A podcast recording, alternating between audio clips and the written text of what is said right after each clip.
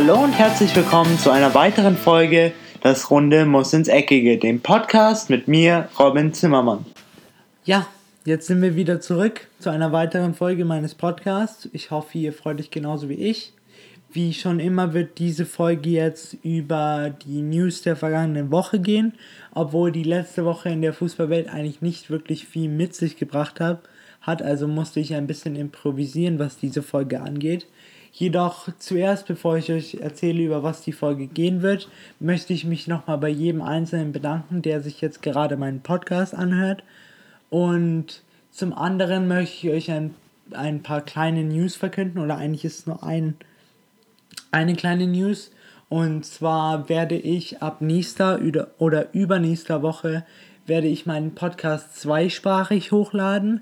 Heißt, eine Folge bleibt so wie gewohnt, eine Folge wird in Deutsch hochgeladen werden und eine andere Folge, weil ich mir gedacht habe, dann kann ich auch eine, ein größeres Spektrum von Leuten kann ich ansprechen, werde ich eine zweite Folge auch noch in Englisch hochladen.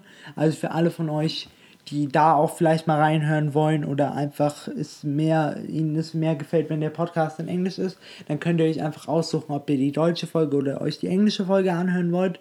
Das liegt dann ganz bei euch. Und noch ein anderes kleines, eine andere kleine Sache, um die ich euch bitten möchte, wäre, dass ihr den Podcast auf iTunes, was sehr, sehr cool wäre, natürlich seid ihr nicht gezwungen, aber wenn euch der Podcast gefällt und ihr euch genauso auf jede Folge freut, wie ich mich darauf freue, jede Folge aufzunehmen, würde es mich sehr, sehr freuen, wenn ihr auf iTunes gehen könntet und meinen Podcast bewerten könntet. Ihr müsst noch nicht mal einen wirklich langen Text dazu schreiben. Es reicht einfach nur, wenn ihr mir eine bestimmte Anzahl von Sternen gibt. Das liegt natürlich ganz in eurem Ermessen, was ihr von meinem Podcast haltet und wie viele Sterne, Sterne ihr meinem Podcast geben wollt. Ich will euch da jetzt auch nicht reinreden, aber es wäre echt cool, wenn ihr das machen könntet. Und ihr könnt mir zum Beispiel auch, ich habe jetzt eine offizielle, äh, klar, meine offizielle Website, die kennt ihr ja schon, das ist zimmermann-robin.net. Aber ich habe jetzt auch noch einen eigenen Twitter-Account und einen eigenen Instagram-Account für meinen Podcast, um ein bisschen Werbung zu machen, versteht sich. Ähm, mein Twitter-Account ist Das Runde muss ins Eckige.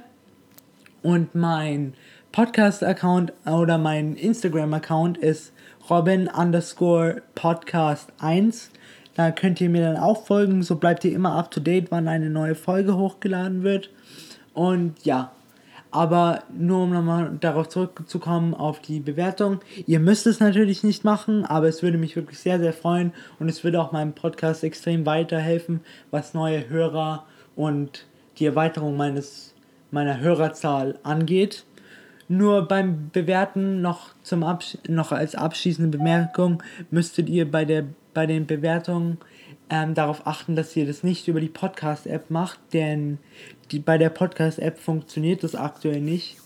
Ihr müsstet dazu äh, auf die offizielle iTunes-Seite gehen, also wenn ihr zum Beispiel auf Google oder auf Safari geht, dass ihr einfach iTunes oben eingibt und dann bei iTunes meinen Podcast sucht und darüber dann meinen Podcast bewertet, weil bei iTunes, bei, bei der Podcast-App wird es zwar einem angezeigt, dass man es bewerten kann, jedoch wenn man dann die Bewertung abschick abschicken möchte, funktioniert das einfach nicht. Von daher, wenn ihr meinen Podcast bewerten wollt, dann müsst ihr es über die offizielle iTunes-Seite machen. Und ja, danke schon mal im Voraus, falls du jetzt dich gerade dazu entschlossen hast, meinen Podcast, meinen Podcast zu bewerten. Und jetzt starten wir doch mal damit rein, worüber die Folge heute handeln wird. Wie schon gesagt, die letzte Woche in der Fußballwelt war etwas mager, was News oder Transfers angeht. Natürlich, es gab den einen großen Transfer, der alle Medien beschäftigt hat. Das war der Transfer zwischen Manchester United und den Gunners oder eigentlich der Spielertausch. Und zwar genauer gesagt ähm, Alexis Sanchez zu Manchester United und im Gegenzug Mkhitaryan zu den Gunners. Jedoch ähm, neben dem Transfer ist wirklich nicht so viel passiert. Deswegen habe ich mir gedacht, dass wir uns heute einzelne Teams etwas genauer anschauen. Zum Beispiel habe ich mir gedacht, war, dass wir darüber reden werden, warum ist, warum hat es Pep geschafft, Manchester City nochmal auf eine höhere Stufe zu hieven, als es beim FC Bayern geschafft hat. Was sind die Gründe dafür?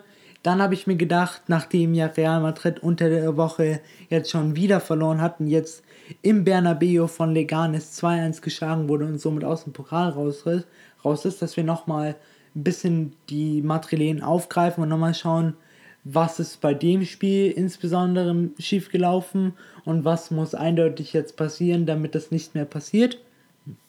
Und dann gab es aber noch eine Meldung, die alle anderen Meldungen überschattet hat. Die betrifft auch wieder Real Madrid. Und zwar könnte es den Spielertausch des ähm, Jahrhunderts geben. Und ich sage Jahrhundert, äh, Jahrhunderts, weil es wahrscheinlich echt der Spielertausch des Jahrhunderts wäre. Und zwar bietet Real Madrid angeblich Paris Saint-Germain Ronaldo zum Tausch von Neymar an. Genau. Das sind so die Themen der heutigen Folge. Ich hoffe, es gefällt euch, auch wenn wir heute nicht so viel darüber zu, ähm, da, obwohl wir heute nicht so viele Themen haben, worüber wir reden können. Aber ja, ich versuche das Beste draus zu machen und ich würde sagen, jetzt geht's los. Das erste Thema, worüber ich heute mit euch reden will, ist die News, die heute, die eigentlich die ganze Woche bestimmt hat und das ist die News von Real Madrid, dass sie angeblich bereit sind, Cristiano Ronaldo gegen Neymar einzutauschen. Heißt, das würde heißen, dass Ronaldo von der spanischen Hauptstadt nach Paris wechselt und Neymar im Gegenzug dafür in die spanische Hauptstadt. Und jetzt sagen vielleicht manche von euch, ja Robin, aber dieser Transfer ist doch extrem unrealistisch. Da kann ich dann euch nur sagen, aktuell bei der, bei der aktuellen Bewegung des Marktes ist erstens überhaupt nichts unrealistisch. Und wenn man sich das aktuell etwas genauer anschaut, dann wäre das nicht nur von der, aus der Perspektive des Marktes, sondern aus der Perspektive der zwei Spieler auch gar nicht mal so unwahrscheinlich, weil Real Madrid ist ja schon seit ungefähr drei oder vier Wochen, ist Real Madrid ja angeblich bereit, Ronaldo jetzt wirklich abzugeben. Und das haben sie mit dem Statement ähm, wirklich bestätigt, dass sie Jorge Mendes, dem Berater von Ronaldo, erlauben, mit anderen Vereinen zu verhandeln. Also äh, von der Seite des Transfers wäre das auf jeden Fall möglich, weil Ronaldo hat ja auch schon öfters den Wunsch geäußert, Real Madrid zu verlassen. Und dann auch von der anderen Seite, also von Neymars Perspektive, ist es auch nicht mal so unwahrscheinlich, weil ja schon seit ungefähr drei oder vier Monaten das Gerücht durch die Medien geistert, dass Neymar ja nicht so ganz happy bei Paris sei. Und das soll mehrere Gründe haben. Zum einen kommt er nicht kommt er nicht wirklich mit dem Trainer klar, also mit Unai Emery, weil er angeblich zu viele Defensivaufgaben übernehmen will und der feine Herr Neymar ist sicher dafür zu schade. Wovon, worüber ich persönlich nur sagen kann, dann würde ich ihn als Trainer auf die Bank setzen, auch wenn es mein bester Spieler ist, was wir natürlich nicht ähm, abstreiten können, aber ich würde ihn trotzdem auf die Bank setzen, weil so geht es einfach nicht man spielt Fußball. Fußball ist ein Mannschaftssport und Fußball, eigentlich Fußball steht für jeder kämpft für jeden und wenn der Spieler nicht Defensivaufgaben übernehmen will, dann soll er nicht, dann soll er nicht Defensivaufgaben übernehmen, aber dann wird er auch nicht spielen. Das wäre so meine Idee. Und zum anderen gibt es ja auch noch den Streit zwischen Neymar und Cavani. Da gibt es so viele kleine Sticheleien. Also es ist nicht es hatte nicht wirklich einen großen Grund, warum Neymar und Cavani nicht wirklich miteinander klarkommen, sondern es waren so viele kleine. Zum einen war es der Elfmeterstreit in den ersten Spielen zwischen Cavani und Neymar. Da wollte Cavani immer den Elfmeter schießen, aber dann äh, hat sich Neymar dazwischen gedrängelt, hat Neymar Elfmeter geschossen. Dann hat Neymar einmal Cavani einen Elfmeter schießen lassen. Oder eigentlich hat Neymar ihn nicht freiwillig an Cavani weitergegeben, aber Una Emery hat es ihm befohlen und dann hat Cavani den Elfmeter verschossen. Dann hat Neymar ihn auch ein bisschen verspottet angeblich in der Kabine. Oder was man auch zum Beispiel zwischen den beiden sehen kann, warum es aktuell nicht so wirklich eine Symbiose zwischen den beiden ist, ist, dass wenn zum Beispiel einer von den beiden Tor schießt, also wenn Neymar ein Tor schießt, sieht man eindeutig, dass Cavani nicht wirklich bereit ist, mit ihm zu jubeln. Aber das Ganze ist auch andersrum. Das hat man zum Beispiel in einem Champions League-Spiel gesehen gegen Celtic, wo Cavani im Prinzenpark ein Tor gemacht hat und dann ist Neymar nur ganz langsam dahin getrabt, hat es aber wirklich vermieden, Cavani zu beglückwünschen zu dem Treffer und ihn zu umarmen. Also auch von von der Seite wäre es nicht so unrealistisch, dass der Wechsel passieren würde. Jetzt mal aus der Perspektive von den beiden Vereinen, also erstmal aus der Perspektive von Real Madrid. Für Real Madrid wäre es ein super Tausch, auch wenn sie ihren viermaligen Weltfußballer ähm, abgeben müssten, würden sie dafür eine jüngere Weltklasse-Version von, also nicht Weltklasse, ähm, Version von Cristiano Ronaldo in dem Sinne, dass Cristiano Ronaldo nicht Weltklasse ist, aber Neymar ist ja schon auf dem Level von, von ähm, Cristiano Ronaldo. Von daher wäre es eine jüngere Version von Cristiano Ronaldo. Und wenn einer die Schuhe von dem Portugiesen füllen kann, dann ist es auf jeden Fall Neymar. Von daher für Real Madrid wäre es ein guter Tausch. Aber von der, aus der anderen Perspektive von Paris Saint-Germain erscheint dieser Transfer oder dieser Tausch doch sehr, sehr unwahrscheinlich, weil ich glaube nicht, dass Paris bereit wäre, ihren Superstar, den sie vor der Saison für 222 Millionen plus die 78 Millionen, die sie Neymar dafür gegeben haben, dass er sich selber aus der Ausstiegsklausel aus, äh, freikauft. Ich glaube nicht, dass sie ihren absoluten Superstar, der ihn auch die meisten Trikotverkäufe, viele Fans äh, von der ganzen Welt eingebracht hat. Ich bin echt nicht, oder ich kann es einfach nicht glauben und ich werde es auch erst glauben, wenn es in den Medien steht, dass der Transfer bestätigt, bestätigt ist aber aktuell kann ich mir wirklich nicht vorstellen, dass Paris bereit ist, Neymar abzugeben. Von dem einen Thema, was Real Madrid und Paris betrifft, zu dem anderen Thema. Denn spätestens nach dem 2-1 im Bernabeu gegen Leganes, wo Real Madrid aus dem Pokal ausgeschieden ist, sollten bei Real Madrid jetzt die Alarmglocken schrillen, obwohl ich glaube, dass sie schon vorher wahrscheinlich extrem laut waren in dem ähm, Büro von Florentino Perez. Aber nachdem jetzt sie dann offiziell kritisiert wird und offiziell angezweifelt wird von den madrilenischen Fans und auch von den Verantwortlichen von Real Madrid, obwohl er erst vor kurzem seinen, ähm, seinen Vertrag verlängert hat, hat Paris jetzt öffentlich ihr Interesse an dem Franzosen an, angekündigt. Heißt, sie wären bereit, sogar Real Madrid eine Ablösesumme für sie dann zu zahlen, die sich aber wahrscheinlich auf eine sehr hohe Summe hinauslaufen wird, da er ja gerade erst seinen Vertrag bis 2022 verlängert hat. Jedoch glaube ich auch nicht, dass das jetzt die Lösung wäre, einfach den Trainer so rauszuschmeißen. Aber man muss jetzt natürlich mal sich zusammen an einen Tisch setzen und mal schauen, was läuft schief, was können wir ändern. Und auch wenn ich Florentino Perez zwar so einschätze, dass er eher für mich kommt er so rüber, als wäre so ein Mensch, der das gerne auf einen anderen Menschen ablädt, muss er aber auch die Schuld bei sich suchen, dass sie teilweise einfach nicht die Verstärkungen im Sommer geholt haben, die sie wirklich gebraucht haben.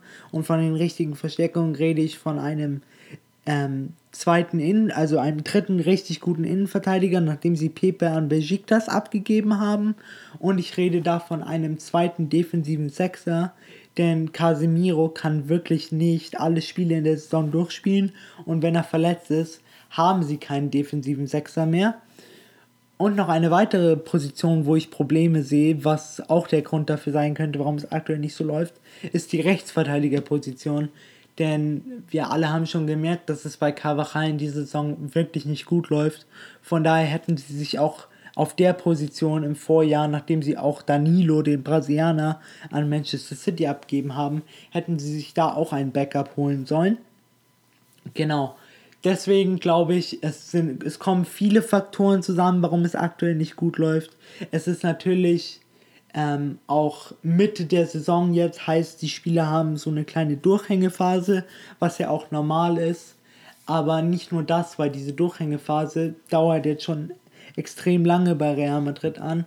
Ich glaube, man so, muss auch ähm, das Ganze ein bisschen, ähm, man muss auch die Strategie vom Trainer in Betracht ziehen, man muss auch sein eigenes Management in Betracht ziehen, den gesamten Trainerstab und einfach schauen, was müssen wir ändern, und zur Not muss man auch an der Mannschaft etwas rumbasteln und man sollte sich nicht, ähm, man sollte sich nicht scheuen davor, auch Spieler, die einfach jetzt aktuell nicht ihre Leistung abrufen, dass man die einfach gehen lässt oder sie einfach verkauft, weil wenn sie einem nicht weiterhelfen, dann sind sie auch selbst für einen Verein wie Real Madrid. Und wenn sie nur auf dem, auf dem Blatt Papier ausschauen, als wären sie gute Spieler und könnten Real Madrid weiterhelfen. Jedoch, wenn sie Real Madrid nicht in, auf dem Platz weiterhelfen, bringen sie Real Madrid natürlich auch nichts. Deswegen sollten sie sich da im Sommer echt mal zusammensetzen, an einen Tisch setzen und mal schauen, was müssen wir ändern. Und ja, aber ich bin mir sicher, dass Florentino Perez das auf jeden Fall machen wird, weil ihm gefällt das wahrscheinlich am wenigsten von allen Verantwortlichen bei Real Madrid, wie es aktuell läuft. Und ich bin mir sicher, da wird sich einiges im Sommer tun. Jedoch es läuft nicht nur bei dem einen madrilenischen Club aktuell nicht wirklich gut, sondern auch bei Atletico Madrid haben sie schon bessere Zeiten erlebt. Denn wie bekanntlich sind sie ja aus der Gruppenphase der Champions League äh, nur als Dritter haben, also sie haben die Gruppenphase der Champions League nur als Dritter beendet, was für Atletico heißt, ab Februar geht es in der Europa League weiter was weiß Gott nicht die Ansprüche von Atletico Madrid sind, die in den letzten drei Jahren zweimal im Champions League Finale waren, natürlich zweimal gegen Real Madrid verloren haben, aber trotzdem. Und auch in der Liga läuft es aktuell wirklich nicht gut. Vorne fehlt einfach die Durchschlagskraft, auch nachdem man im Winter jetzt Diego Costa verpflichtet hat, scheint es immer noch nicht, scheint das Problem immer noch nicht gelöst zu sein. Jedoch auch hinten, na, wobei Atletico ja eigentlich als das Bollwerk in Europa bekannt war. Aktuell hinten weisen sich extrem große Lücken zwischen Mittelfeld und Abwehr auf. Die Abwehr scheint nicht mehr so zu harmonieren, wie sie es mal früher mal getan hat. Und ja, einfach die gesamte Mannschaft wirkt nicht mehr so, als wäre sie die alte. Das könnte wahrscheinlich auch daran liegen, dass einfach aktuell also die, der offensive Part, das könnte daran liegen, dass aktuell Antoine Griezmann einfach nicht mehr zu seiner Form findet und auch wie durch einige Medien schon ähm, bestätigt oder zumindest angedeutet, ist Diego Simeone bereit, den ähm, Franzosen abzugeben, da er nicht mehr mit ihm plant. Und auch in einem der letzten Spiele wurde Griezmann zu Hause im Stadion von den eigenen Fans nach seiner Auswechslung ausgepfiffen, was darauf zurückzuführen ist, dass die Atletico-Fans auch nicht abgeneigt wären, ähm, den Franzosen gehen zu sehen.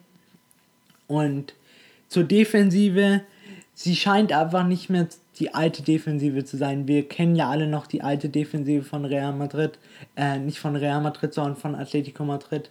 Es war dieses eigentlich undurch, undurchdringbare Bollwerk, wovor sich jede andere Mannschaft in Europa, zumindest in der Champions League, gefürchtet hat, weil man konnte diese Abwehr nicht durchbrechen und sollte man mal, hätte, wenn man mal den Ball verloren hat, ging es ganz schnell in die andere Richtung und sie wurden, konnten ganz schnell auf Offensive umschalten nur scheint irgendwie dieses System in der La Liga, aber auch in den Pokalwettbewerben nicht mehr zu funktionieren.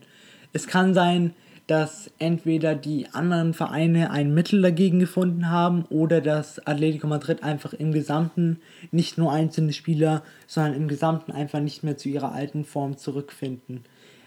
Ihr könnt mir zum Beispiel auch, was dieses Thema jetzt angeht, könnt ihr mir auch eure eigene Meinung mitteilen über meinen Twitter oder meinen Facebook-Account oder über meine offizielle Webseite, wenn ihr wollt. Würde ich mich freuen. Jetzt, nachdem wir über zwei Vereine geredet haben, wo es aktuell nicht so gut läuft, habe ich mir noch gedacht, für einen positiven Abschluss der heutigen Folge reden wir doch mal über zwei Vereine, die sich aktuell über, über ihre Position wirklich nicht beklagen können. Zum einen wollte ich als erstes, da mehrere von euch wahrscheinlich den FC, etwas über den FC Bayern hören wollen, habe ich mir gedacht, mache ich das als letztes, so nach dem Motto, das Beste kommt zum Schluss. Und davor möchte ich jetzt noch über Manchester City reden. Die Engländer können sich über ihre aktuelle Position wirklich nicht beklagen, denn sie sind unangefochten Erster in der Liga auch wenn sie äh, vor zwei Wochen einen kleinen Ausrutscher sich geleistet haben, und zwar an der Enfield Road, was aber wirklich nur als Ausrutscher zu verbuchen ist, denn sie haben äh, nur 4 zu 3 verloren und Sergio Aguero hatte sogar die Chance, das 4-4 zu machen. Nach dieser, nach dieser Szene hoffe ich natürlich, dass das alles nur Fake News von Medien waren, aber angeblich mussten nach dieser Szene drei Liverpool-Fans ins Krankenhaus gefahren werden, weil sie einen Herz Herzinfarkt erlitten haben. Ich hoffe natürlich, dass sollte das kein Fake gewesen sein, hoffe ich natürlich, dass es diesen drei Personen gut geht und dass sie jetzt wieder zu Hause sind und sich ähm, erholt haben. Aber ansonsten, um wieder auf Manchester City zurück, ähm, zurückzukommen, bei den Citizens läuft es aktuell wirklich wie in einem Bilderbuch. Sie sind fast ungeschlagen, bis auf dieses eine Spiel natürlich. Aber sie dominieren die Liga. Sie haben ihre Champions League Gruppe dominiert, bis auf den Ausrutscher gegen Shakhtar Donetsk. Aber das kann passieren. Und sie dominieren auch die Pokalwettbewerbe.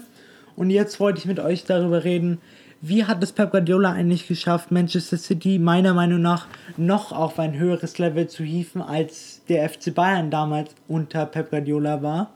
Und ich persönlich finde, die Gründe sind dafür, dass Manchester City einfach Pep Guardiola genau die Spieler gekauft hat, die er wirklich wollte. Weil es kam ja nach dem Wechsel von Pep Guardiola, kamen ja Gerüchte auf, dass er nur gewechselt ist, weil er die bestimmten, weil er die Spieler, die er haben wollte, nicht bekommen hat. Die Rede ist dabei von Leroy Sané, Kevin De Bruyne oder auch äh, Ilkay Gündogan.